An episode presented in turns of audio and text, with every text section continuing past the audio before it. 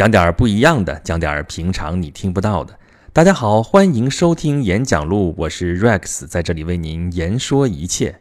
呃，这两天我又体验了一把咱们这个互联网经济带给我们的又一个新事物啊，就是有一个叫在行的 APP。然后你要是自认为你是某一个行业里边或者一个领域里边的一个行家吧，然后你就可以去在这个网站上去注册，然后你的资料通过审核之后，你就可以开张了。干什么呢？呃，就把你的资料挂上去，然后呃列几个话题，说你在某些方面可以帮到某些人，然后别人就可以在这儿约你。啊，说我有某一方面的这个问题，呃，然后在这个在行上面看到啊，正好你呢有这方面的特长，有这方面的经验，然后可以你们就在线下就可以约面对面的一次交流啊，这个交流根据那个上面的时间，这是有偿的啊，就是答疑解惑吧。啊，这个平台是果壳网搞的，好像三月份就已经上线了啊！但是我最近才刚刚发现，然后发现了之后，我就说，哎，这事儿好玩儿，然后我就把我的资料挂上去，把我能干的这些事儿啊，我这么多年经历，呃，其实经历挺杂的，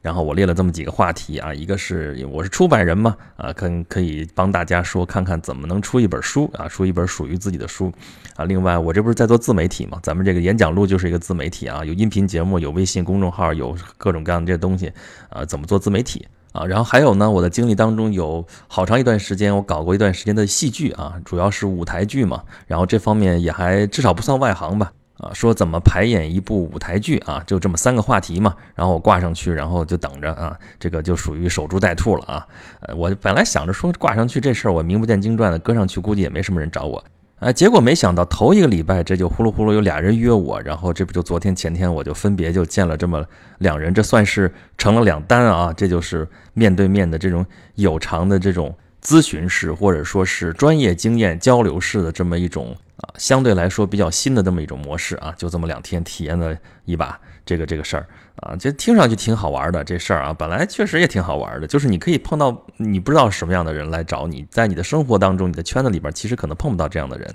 但是呢，通过在行这个平台，然后通过你的专业知识，通过你的技能，然后呃，有人有这个过剩的这方面的技能，其实闲着也是闲着。然后呢，啊，有些人确实有这方面的需要啊，都是很个性化的需求，就是那种你在网上去搜啊，什么什么百度知道啊，什么那个网上你去搜标准化的答案解决不了的问题，那么你可以面对面的去向这个行家去请教，哎，这个事情其实是挺有意思的一件事情啊，所以我这经过体验之后啊，因为碰到的人也很有意思啊，就是。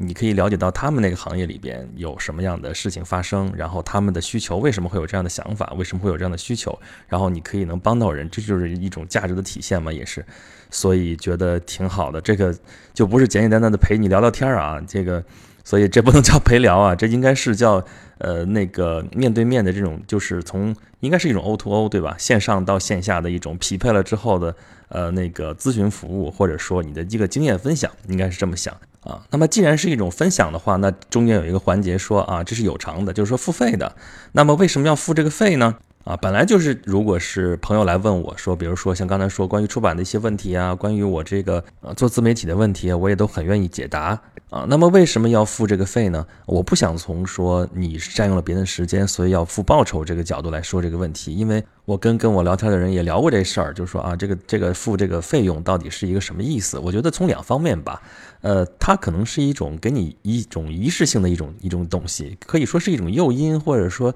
一个引子。比方说，你作为行家来说，我有什么经验要分享？但是如果我就随便跟你这么一说的话，那可能天南海北不知道扯哪去了。但是呢，对方付费了，这个好像就感觉说，呃，好像人家是有针对性的来，那我也必须针对性的回答，可以更加重视。我觉得这是一个从行家的角度来讲。那么从这个听众的角度来讲呢，从这个来请教问题的这人来角度来讲，也是啊，说我就随便找人一问的话，那人家也未必认真回答，我就也就随便这么一问，这个效果可能会打个折扣。那么我如果付这个费的，话呢，那说明表达一下我的一个是对行家的一个认可，对吧？啊，另外一个也是表达自己的重视，说这个问题对我很重要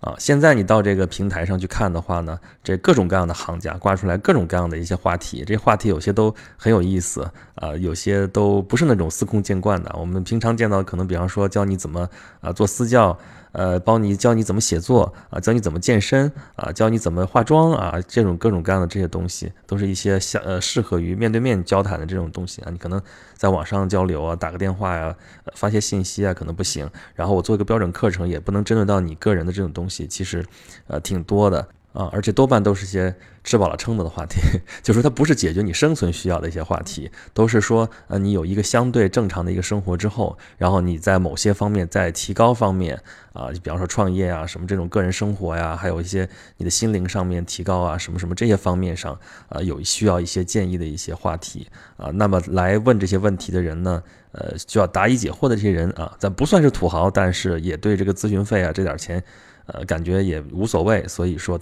相对于这些钱来说，他那个问题更加迫切，所以他们认可这种方式啊。那么说到这里，大家就应该能听明白了，就是这种模式，就是在行的这种在线约人，然后线下咨询这种方式，其实是一种共享经济。咱们前面提过一句啊，呃，共享经济它共享的是什么呢？跟我们通常看到的一些共享模式，现在也比较流行的，比如说像 Uber 啊，像那个 Airbnb 啊这样的，呃，以租车公司啊，就是我们现在通常说那个意思吗？啊，全世界最火的这个租车公司自己其实没有一辆车啊，就是传说中的 Uber 啊。那个最大的社交媒体没有编辑啊，就是非死不可啊，对吧？然后那个最大的商场其实不卖货，谁呀？就是淘宝啊。那个最大的酒店其实是没有房间的，就是 Airbnb。啊，那么在行这个属于什么呢？你可以说它是一个咨询公司，但是它没有自己的咨询室，这是一种，你可以说它是 O to O。刚才说线上到线下，其实也是一种 C to C，就是一种大家帮助大家，这就是一种共享模式，就是传说中的那句话啊，我们都从小耳熟能详，叫人人为我，我为人人。我们当时想说，理想社会就应该是这个样子啊，人人为我，我为人人。那么可能就现在这个时代开始有这个可能性了，就通过这种方式来实现的这种大家帮助大家的这种效果。那么这种共享经济它其实是在实现什么东西呢？就是资源的一个有效配置。我们老说啊，我们要市场经济，市场能够自动的达成它的那个呃资源的有效配置。但是在共享经济之下，这个事情。变得更加有意思，怎么说呢？就是我们刚才说的那个事情。呃，你作为一个专家，其实你这个平时在这，在你脑子里面你用不上的话，这东西就是浪费。其实，然后呢，正好有别人需要这个东西，他又缺这个东西啊，这样的话呢，就是正好有这么一个机会，牵线搭桥之后，你就可以把你的知识传授给需要他的人。那么，其实每个人在某个领域可能都是行家。那么这样的话，那你今天可能付费听那个人的那个经验传授，你明天可能你又是专家，你又可以去给。别人传授你的经验，所以这就这样这种模式就能够建立起来。那么这种模式至少到目前为止，它其实每个人并不是以挣钱为第一目的，而且你可能在这个人身上你挣了钱，明天你可能在这个平台上你也又又可能去约别人，你又要在这个别人身上花钱啊！你看我啊碰到的这两个人都是他们在自己的领域里面都是专家。那么他是在我这个领域里面可能需要我的一些帮助，但是但在他们的领域当中，他们也是一个有丰富经验的人。那么他们其实也是可以做这个行家的，而且他们确确实实有人在做这个行家啊，他在约别人啊，别人也在约他，这真的是大家帮助大家。那么这种模式为什么可以存在下去呢？啊，那我们说经济基础决定上层建筑。刚才我也说了，这个话题其实里边聊的这些话题都不是跟生存直接相关的、息息相关的一些话题啊，都是吃饱了撑的的话题。那就是在大家满足了这个基本的需求之后啊，为了自己的提高，为了自己的提升，他们可能会采取这种呃，就是说不是那么利益导向特别明显的，不是以特别特别以盈利为目的的这种方式，他们就可以获得认可。啊，那么这个共享经济最著名的代表就是 Uber 啊，我们天天在新闻里面能看到 Uber 的身影啊，这个对它的宣传效果那不是盖的。这 Uber 刚才说了啊，全球最最火的这个出租车公司，其实它自己并没有车，它起的就是一个资源配置的一个作用啊。一方面是我们的交通出行太糟糕了，就打车都打不着，呃，有这个这么强的出行需要啊。另外一方面有很多人有车，有车呢，平时车就在家里闲着啊，没事儿，时间也富裕，然后车也富裕，在那趴着也没什么事儿干。有些人就去拉黑车，然后黑车造成的影响，我们都知道也是很多都不太好。那么怎么把这部分资源给利用起来，跟那边的需求给匹配起来呢？哎，呃，Uber 就做的是这么一个事情。首先说这 Uber 啊。啊，咱们插一句，说这 Uber 什么意思啊？对，我不知道大家想没想过，尤其是因为 Uber 在中国翻译成优步啊，所以很多人就不知道怎么回事，就说啊，那这就 Uber 嘛，Uber 嘛，所以好多人碰到的那司机也这么说啊，我们好长时间就干这 Uber，干的挺好，挺好，所以很有意思。要么你就说是优步，要么就说它正确的发音应该是 Uber 啊，记住，那 Uber 是来源于德语，什么意思呢？就是一个超级非常。这么个意思啊，就比如说我们原来说这个人太酷了，那我们会说 very cool 或者 super cool。现在说这东西已经完全 out 了，应该说什么？说 uber cool。所以，呃，我们我我可以这么说，我前面干的这个在行的这个事情可以说是 uber cool 的一件事情。那么 uber 超级好，超级棒，超级酷，超级啊这个词儿，他用这个词来做这个名字，其实是很有意思的啊。字字字儿也很简单，发音也比较简单，然后大家可那个辨识度也比较高。呃，怎么说呢？我是 Uber 的忠实用户。我现在出门就是，呃，我手上手机上会有好几个打车软件，一个、两个、三个，我就不说是啥了。然后每次我点的时候都会点那个 Uber，就是只要我用车，不是我自己开车，那么啊，我就会选择 Uber 了哈。啊，因为它确实方便啊，车也比普通的出租车要好，车况也好，然后司机还不能挑活，等于说它不能拒载。啊，这是 Uber 的独特的一个地方啊，就是司机在接上你的之前，他是不知道你要去哪儿的，所以他没法挑活儿，所以对乘客来说这是很好的一件事情。那么对于司机来说的话呢？啊，他把他闲的功夫啊，闲的这个车啊，拿出来可以去让他那个物尽其用，也是很好的一件事情。而且很多人也不是以挣钱为目的，就是啊拿它社交嘛。啊，当然有很多帖子会哭出来说，其实没有说的那么美好，但毕竟有这个可能性，这就比以前那种呃就是特别僵化的那种方式要好很多啊。啊，虽然它运营过程当中还有很多问题，但我觉得这个趋势是在这里摆着了。我们不能简单的说一禁了之，到目前也也没有谁说会把它一禁了之。就是说，大家都在观察，也在去看说怎么样的方式对他来说最好。我们也是希望这种新的经济方式，这种新的模式能够持续健康的发展。啊，再有就是像那种 Airbnb 那样的，我这房子闲着也是闲着，当然不是说像我们这种住房紧张的人啊，是那些有些人确实房子比较多，或者说呃房子比较大，他愿意拿出来跟世界各地其他的人过来旅行的人啊，或者什么那样的人过来，愿意去分享，而且还能获得相应的收入，而且还能认识各各地方不同的人，所以很有意思。我前面也看过文章，真正做那 Airbnb 的房主也是，他其实可以托管给那公司，就完全不用管了，这房子只要把钥匙交出去，每年收多少钱。钱就完了，但是有些人就专门说，我这房子租给你，但是我就还住在这地方，我就愿意跟呃各个地方来的人那个一起来生活，因为这是我的家，那有一种我是主人的那种感觉，我在招待客人，呃，这其实感觉挺好的，因为这些人可能平常自己并不怎么出门，但是你现在可以在家门口招待各地来的客人，因为真的形形色色什么样的人都有，这是一个增长见识、增长阅历非常好的一件事情，所以何乐而不为呢？啊，所以这件事情用我们刚才学的话来说，就应该是，，it's uber cool，是非常超级酷的一件事情，啊，而且要我说的话，这种共享经济其实才符合人本身的一个本质。怎么说呢？啊，你去想啊，呃，在古代的时候，就古代之前啊，就是那种。各个聚落的时候，就还没有形成国家的时候啊，人们怎么生活啊？那农业社会啊，农业社会的话，就一个一个小城镇，一个一个小村庄，甚至那样的一个村上，我们原来讲叫自给自足的自然经济啊。自然经济那就是基本上我自己呃所需要的东西都是我自己生产了。那么我有余力的话呢，我可以做一些别的东西，比方说我是呃做鞋做的好，那个我是那个纺织做的好，然后呢我拿出来互通有无，这就是交换嘛。原来我们导向的就是一个交换经济，这个。交换经济再往下发展就是市场经济，但是还有另外一种动机，就是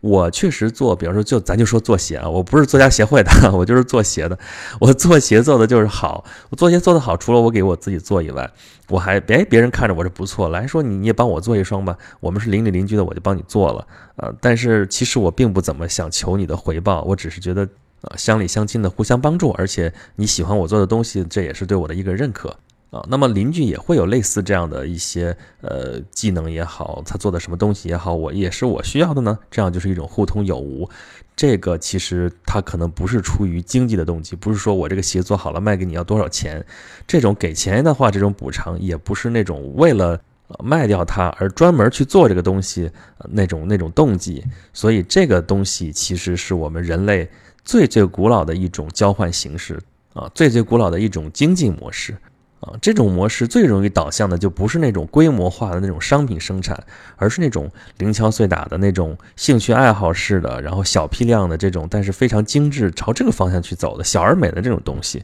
啊。那像在行这样的这种经济模式，那就更是就特别了，就是说我跟你分享的都不是我做出来的什么样的东西，我跟你分享的是我的知识、我的阅历、我的经验。啊，我其实相当于把我自己给 Uber 出去了，我把我自己整成了一 Uber，来，你叫我吧，约我吧，然后我跟你谈我的经验。啊，很多时候我们都有这样的体会，就是呃，我们碰到什么样的事情了，我们自己怎么想也想不明白，但是旁边有一个人碰巧了，他。旁边一点，哎，一下子把我们就点醒了，我们可能就明白这事情该怎么做了。就是人与人之间这种碰撞，其实比线上那种冷冰冰的那种你来我往那种东西要有意思的多啊！大家尝个鲜之后，还是要回归到这种人跟人面对面的这种碰撞当中来。我觉得这将是我们经济也好，我们的人与人的社交也好，将来未来发展的一个方向。啊，当然，这种经济模式也面临着它的一些问题啊。最典型的问题其实就是当时它没有形成气候的那个问题，就是效率的问题，还有那个产品质量的问题。什么意思呢？就是说，你这种东西刚才说它导向的是小而美，你就不太可能去批量生产它啊。那么，对于生产力比较低下的时代，生存矛盾是非常突出的那个时代。那它就是不合时宜的，就慢慢就被淘汰掉，就需要这种大规模的、集中的这种商品生产，才能满足，才能养活那么多的人的这种需求。这就是我们之前一直讲的工业化啊，我们一直在说工业化的坏话，我这又提出来了。它的原罪其实就是在扼杀这种分享经济，但这种分享经济在一定的物质基础之上，在社会发展到一定的程度之后，它终于又露出了苗头，就是。人的本质其实还在这里，它还没有泯灭，只是因为原来我们为了要生存，为了要照顾那个主要矛盾，我们把这些东西压抑下去了。但是那些问题如果一旦解决，或者一旦不是那么迫切的时候，这个苗头又会冒出头来。呃，这个东西因为它是压抑不下去的。啊，这跟我们整个互联网时代经济的这样一个基调是保持一致的。就是我们一直说互联网经济是什么呢？尤其是移动互联网时代是什么呢？叫丰饶经济学。所谓长尾理论，全什么什么，全都是建立在这个基础之上的。什么叫丰饶经济学？就是原来大家都是基于物质匮乏、基于资源有限的这种假设基础上建立的整套的经济学，所以才会有那种理性人的假设、经纪人的假设，才会有所有那些经济理论。但是现在这种假设正在变得不是那么处处都能成立，就是像我刚才说的，有些我们去做的这些事情，人的做的所有的事情，并不是都能用经济目的来解释的。有些这种我就是要跟别人分享，我不求回报，或者说是求这种回报，并不是从成本的角度来考虑问题的啊。那么这就给了这些共享经济以土壤。它才能够存在。那么未来呢？如果我们经济持续这样发展的话，那这个共享经济的范围可能会越来越广，从啊一线城市到二线城市，到整个社会，可能都会有这样的一个扩大啊。所以当年这种共享经济让位给工业经济、工业文明的这样一种理由，可能就会慢慢消失。那么它就会重新再喷薄出来啊。那么另外，它面临的一个问题就是你这个产品标准化的问题。就像在行也有这种问题，就是我跟你聊天。啊，你怎么保证跟我的这个谈话质量啊？你怎么给我保证这个咨询的这个效果呢？这事儿可就不能标准化，因为这都是很个性化的需求，很个性化的一些供给，所以你就没有办法在这个服务质量上去做一个统一的一个规定或怎么怎么样啊。但是这种个性化在物质匮乏的时代是一种是一种缺陷。啊，因为它没有办法规模化的话，就没办法提高产量，没办法提高产量，就没办法适应那么多人的需求。但是在现在都已经满足了大家普遍的一个普通的需求之后呢，啊，那么这种个性化的需求就会凸显出来，就成了它反而成了它的优势。这就真的是风水轮流转了啊！用马克思的话来讲，这叫否定之否定。但是否定之否定，它不是一个原样的一个简单的重复，它真的是已经升级了。所以在我们这个时代。我们感谢这个时代吧，我们还能有这样的一些新的东西，呃，不只是好玩，它确实能够实际的解决人的问题，啊，解决一些在工业时代解决不了的一些问题，也能够更加的把人导向呃个性化，导向我们最真实的一些自由啊。我觉得这是我们应该仔细思考，也应该是去积极投身去参与的这样一个事情，好吧？今天这期节目真的是就是纯粹是我的这样一个体验，这样一个经验的一个分享。啊，那么最后我也给我这个人肉 Uber 也做一个广告，就是，呃，如果你在北京啊，如果你在出版、在自媒体运营、在戏剧方面啊，啊，有些什么迫切想知道的问题的话呢，你可以约我，啊，我可以用我的一些相对专业一些的一些呃经验吧，来给你做一个交流。啊，怎么约我呢？在就在那个在行这个 A P P 上面去搜我的名字，我的名字叫崔岩啊，岩就是咱们演讲录这个岩，崔就是姓崔的崔，啊，在这上面找我，或者是你可以关注我的微信公众号“轩辕十四工作室”。啊，关注之后点进去，里边会有一个自定义菜单嘛。我自定义菜单的中间那一项，我设的就是约 Rex。你点了之后会出来一个图文消息，里边的阅读原文的链接就会导向我在在行上面的一个链接的页面啊。当然了，如果你只是想见见我的本尊，也可以这么约我，但是呃，还是最好有一个选那么一个话题，而且是要付费的，要我要提醒大家。啊，当然你要看我本尊的话，那个上面页面上有我的一张照片，呃，也就那么曝光了。如果是有点对不起观众的话，大家也就担待一点吧。好，今天的这个经验分享啊，就到今天啊，咱们下期节目还是接着讲罗马，咱们下期节目再见。